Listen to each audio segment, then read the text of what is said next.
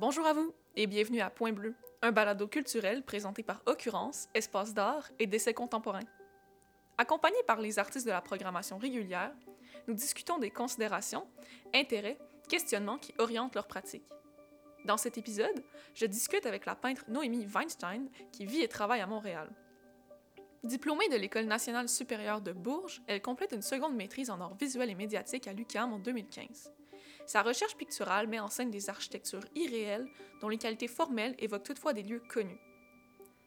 L'incongruité des espaces représentés émerge de perspectives truquées et d'ombres portées déviées qui transforment ces constructions iconiques en endroits inquiétants.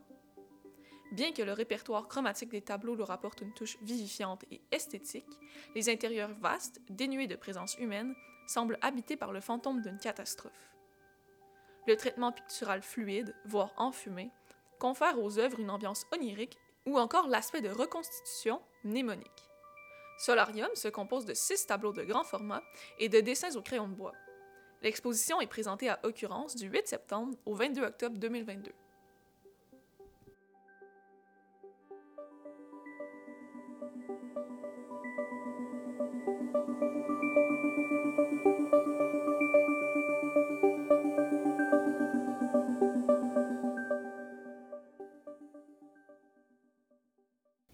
Bonjour Noémie. Bonjour Mathilde. Ce corpus s'inscrit dans la lignée de ta précédente série Nos voisins Kaufmann, présentée à Langage Plus l'an dernier. Est-ce que tu pourrais résumer qui sont les Kaufmann et en quoi ceux-ci s'insèrent-ils dans ton travail? Oui, absolument. En fait, depuis plusieurs années, je m'intéresse à l'idée de l'ailleurs, euh, aux espaces lointains, au voyage et même au tourisme de luxe. Euh, donc j'avais fait avant euh, la série des voisins Kaufmann, j'avais fait une série qui euh, s'appelait Tropical Cruise et qui était inspirée par le tourisme de croisière. Puis c'était toute l'idée de la destination du voyage qui était plus dans le fond le bateau et les divertissements à l'intérieur que les endroits où il allait accoster. Donc c'était toute cette idée assez paradoxale où l'espace du voyage était vraiment comme juste un paysage et non pas comme un lieu vécu. Donc c'est toutes ces recherches qui m'ont amené euh, jusqu'en Californie. Euh, et comme je me suis toujours intéressée à l'architecture, je me suis naturellement tournée vers les villas mid-century. L'idée derrière la série des voisins Kaufman, c'était de recréer une sorte de quartier fictif autour de la Kaufman Desert House, qui a été construit par Richard Neutra en 1946 qui est devenu très célèbre euh, grâce à une photo de Julius Schulman qui a été prise quelques années plus tard. C'est quoi les particularités de cette maison-là euh, au niveau esthétique et la forme, par exemple? Ben, en fait, c'est euh, comme toutes les maisons mid-century de cette époque-là, c'est un design très très minimaliste avec de grandes baies vitrées et où tout l'idée est d'avoir l'extérieur qui rentre à l'intérieur de la maison et inversement dans le fond, bah, c'est souvent les, il va même y avoir des fois des piscines qui vont euh, aller du jardin même à l'intérieur de, de, la maison. Donc c'est comme l'idée qu'on habite en fait dans la végétation plus que euh, la végétation qui s'habitue à l'architecture. Un peu comme la croisière en fait, puisque la croisière c'est une maison mobile. Oui, c'est ça. Dans le fond, chacune des œuvres nous invitait à prendre possession de ces espaces idylliques et à devenir à notre tour euh, les voisins des Kaufmann. Euh, l'ensemble du travail rappelait une sorte de souvenir d'un voyage fictif et solitaire. Euh, comme ce sont des espaces que j'ai jamais visités et qui sont absolument réservés à une élite, il y a un rapport de distance et d'idéalisation qui s'installe. On peut pas la visiter, cette maison-là? Elle appartient à quelqu'un? oui, elle appartient à quelqu'un, mais je pense qu'il y a des visites privées qu'on peut faire. Mais justement, dans les tableaux qui sont présentés à l'occurrence, il y a une abondance de céramique, il y a une imposante fenestration. Puis la géométrie des espaces, puis la végétation, ça réfère au design mid-century, comme tu mentionnais, euh, américain spécifiquement.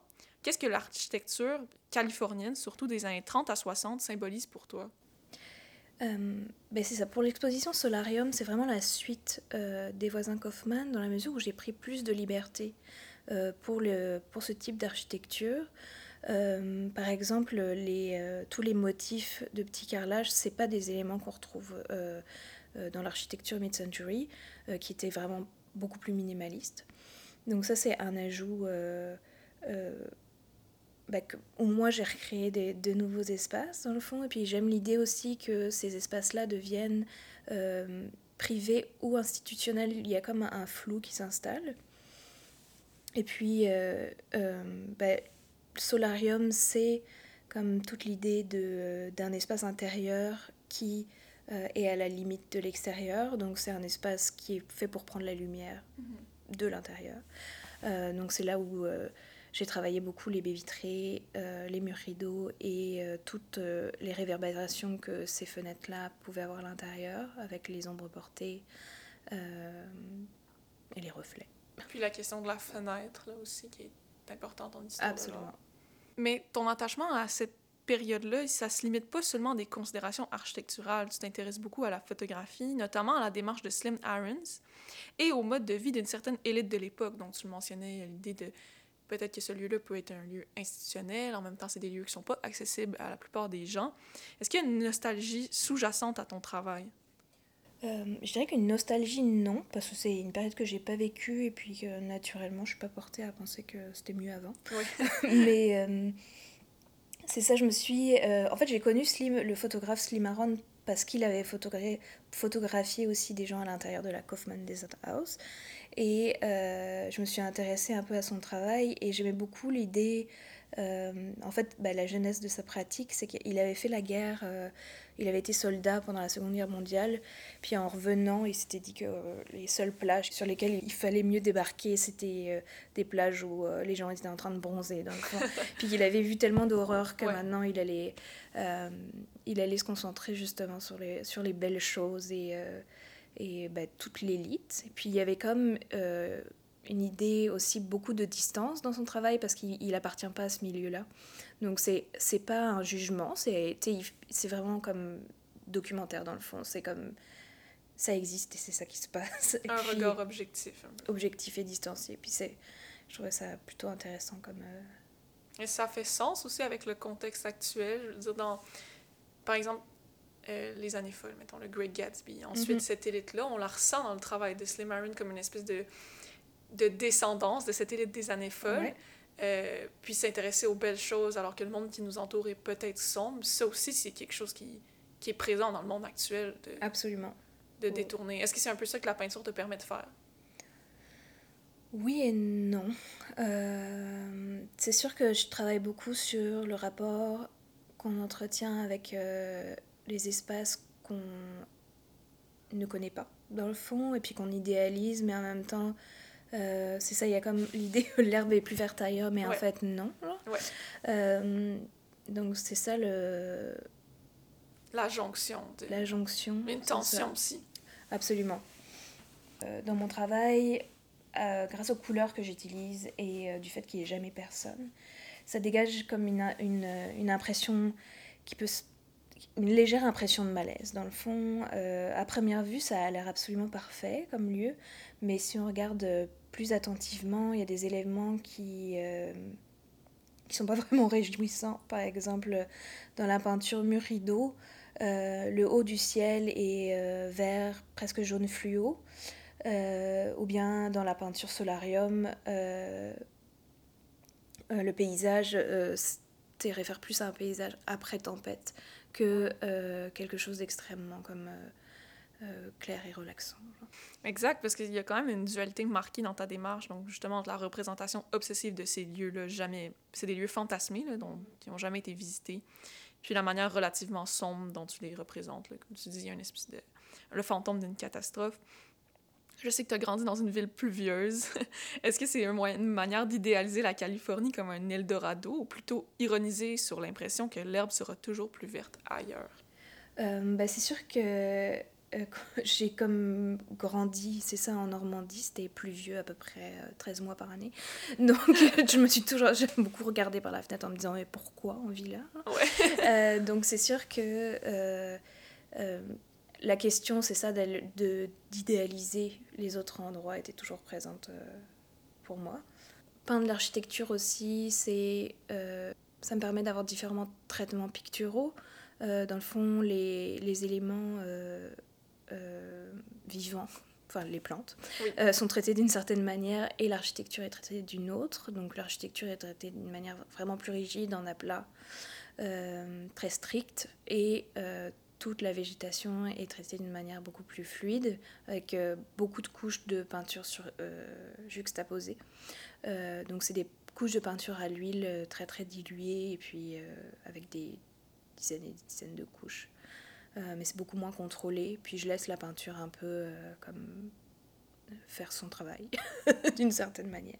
Donc ça, ça crée un effet un peu d'aquarelle ou de Absolument. souvenir évanescent. Oui. Euh, Oui. Alors que l'architecture, c'est quelque chose qui, on- de structurel qui est supposé rester pour toujours. Oui, oui, oui, puis moins mouvant dans le fond. Mhm. Donc, euh, donc c'est ça. Et puis le, le- tout le rapport de, de la nature se réverbère dans l'architecture avec euh, les ombres portées, euh, qui est comme une grande part dans, dans les peintures d'un solarium, dans le fond. Et puis les ombres portées sont toujours un petit peu euh, comme déviées. Enfin, elles sont jamais... Elles peuvent... Il n'y en a aucune qui peuvent exister pour vrai, Oui. dans le fond. euh. Puis c'est- c'est ce jeu-là aussi où, par exemple, les perspectives dans la, dans l'architecture, dans, les, dans la structure euh, est bonne, mais tout ce qu'il y a autour fait pas de sens, dans le fond. Que ce soit les couleurs qui sont comme un peu off ou euh, les ombres portées. C'est ça. C'est le- comme une manière de mettre en, en évidence le, le jeu de la peinture, le- le- Absolument. l'illusion. Oh, oui. Puis est-ce que tu aurais envie de visiter ces lieux-là, de- d'aller voir les espaces, ou ça serait plutôt confrontant, de, la possibilité d'être déçu aussi? Qui est... Oui, c'est sûr que je vais y aller, mais je serais probablement déçue.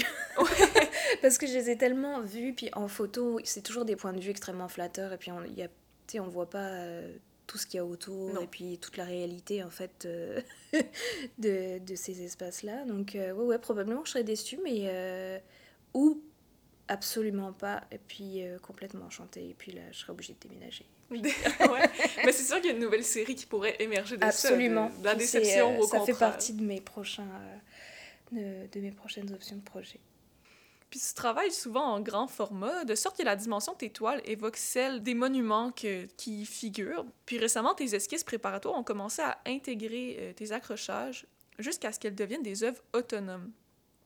Le dessin il permet-il d'exprimer des espaces autrement, un rapport à l'espace autrement que la peinture te permettait pas de faire, ou au contraire, c'est juste comme deux univers? Non, c'est pas deux univers, puisque euh, récemment j'ai commencé à faire les croquis de mes peintures, les, les esquisses préparatoires au crayon de couleur, euh, en petit format. Donc euh, c'est quelque chose qui est toujours à la, à la base des peintures que je réalise. Après, j'aime beaucoup en exposer certaines, qui sont pas des esquisses préparatoires dans le fond, c'est des dessins autonomes que je vais vraiment plus travailler, et puis souvent je vais créer une composition spéciale pour euh, du petit format. Ça arrive que euh, je pense que c'est un dessin qui va devenir une toile, puis finalement je, je, je vois plus trop l'intérêt ou j'ai j'ai plus l'envie de la, la faire en grand format. dans le fond. Le dessin est suffisant. Le dessin est suffisant, oui. Puis euh, j'aime le dynamisme que ça, que ça crée, dans le fond, le, le rapport de se rapprocher des petits dessins, de s'éloigner des grandes toiles. Puis j'aime aussi beaucoup travailler le dessin, puis je le travaille de la même manière que les peintures, donc je les travaille en couches euh, euh, successives. Dans, dans le fond, il n'y a aucun, aucune couleur qui est juste une couleur, Mhm. c'est beaucoup de couleurs superposées. Je les efface, je, re- je recrée une couleur, je recrée une couleur avec tout ça. Donc c'est beaucoup, beaucoup de couches. Donc euh, c'était le processus créatif est comme vraiment similaire au, à la peinture. Puis, euh, puis le fait de créer des dessins et après les euh, transformer en peinture, j'aime aussi comme le tout, le, tout ce qui se dégage du dessin et puis ce qui réapparaît avec un nouveau médium. Donc tu sais, les couleurs sont jamais exactement pareilles. Ça va vraiment créer une autre œuvre, même si la composition comme part de la même, euh, la même chose. C'est de conserver un effet de surprise. Absolument. Puis de toute façon, reproduire exactement euh, ce que j'ai fait, ça, C'est ennuyant. bah, ça perdrait ouais, un petit peu de l'intérêt dans le fond. Puis c'est ça, entre les, les différents euh, laps de temps, dans le fond, de, de transformation euh, entre les médiums, j'aime ça découvrir comme à partir d'une même composition toutes les variations qui peuvent euh, naître. C'est un peu ça l'importance de la couleur parce que tu travailles de manière assez méthodique au niveau de la composition. Tu fais des montages, ensuite tu fais des dessins, puis là il y a le tableau. Euh, tandis que la, la superposition des couches de couleurs, c'est là où, où l'imprévu apparaît. Euh, oui, oui, oui. Ben, c'est sûr que je les travaille avant, pas directement sur la toile, mais il y a beaucoup de. Reste qu'il y a beaucoup d'essais-erreurs, beaucoup de couches enlevées, rajoutées, réajoutées, et puis c'est ça, la, la peinture se transforme euh, en permanence, jusqu'au moment où, euh, où ça va. Où c'est accroché. le, la le rapport à la palette aussi, qui est une palette très vibrante, est-ce que ça a toujours été des couleurs vers lesquelles tu Non, as été attirée? non c'est assez récent que j'utilise ce genre de couleurs. Je pense que je suis plus euh, euh, à l'aise avec euh, les couleurs plus vives. Avant, j'utilisais des couleurs beaucoup plus rabattues, puis mes, mes sujets aussi étaient beaucoup plus sombres. Au fond, j'ai beaucoup peint d'hôpital psychiatrique, de prison, tout ça. Donc, je trouvais que l'utilisation de couleurs très vives était un petit peu. Bah, allait pas de soi, dans le fond. Mais là, comme, euh, comme euh, je peins des, des, des endroits qui sont euh, très lumineux, dans le fond, la Californie, tout ça, c'est comme vraiment. bah, en tout cas, dans ma tête, Ouais. c'est très lumineux. Le Donc, c'est ça que je, je me permets plus d'utiliser des, des couleurs plus, plus vibrantes. Mais même si les couleurs sont vibrantes, sont pas ils évoquent pas nécessairement le soleil puis la lumière. Ah, des- non, non, non. Non, non, non, c'est ben, c'est ça aussi, tout le, tout le jeu. C'est pas une peinture de paysage euh, comme classique. Dans le fond, il y a plein de. de... Ben, c'est aussi par la couleur que, que je crée le malaise et puis que c'est pas des espaces que, qui sont comme normaux. Mais c'est peu comme si tu avais transposé la Normandie en Californie avec ces vues-là de plage après pluie ou après tempête. Ah ouais, ah ouais. J'avais jamais vu ça de même. Mais euh, non, pour moi, la Normandie, c'est quand même beaucoup moins beau que le Carnivore. Il va falloir aller vérifier puis Oui, c'est ça. nous informer de la suite. Merci beaucoup, Noémie. Merci Mathilde. Point bleu, c'est au texte et à l'animation Mathilde Varanès, au montage et à la réalisation Marion Paquette et moi-même, à la conception graphique Marion Paquette, à l'arrangement musical Fanny Jane. Point bleu est une production d'occurrence sous la supervision de Lily Michaud.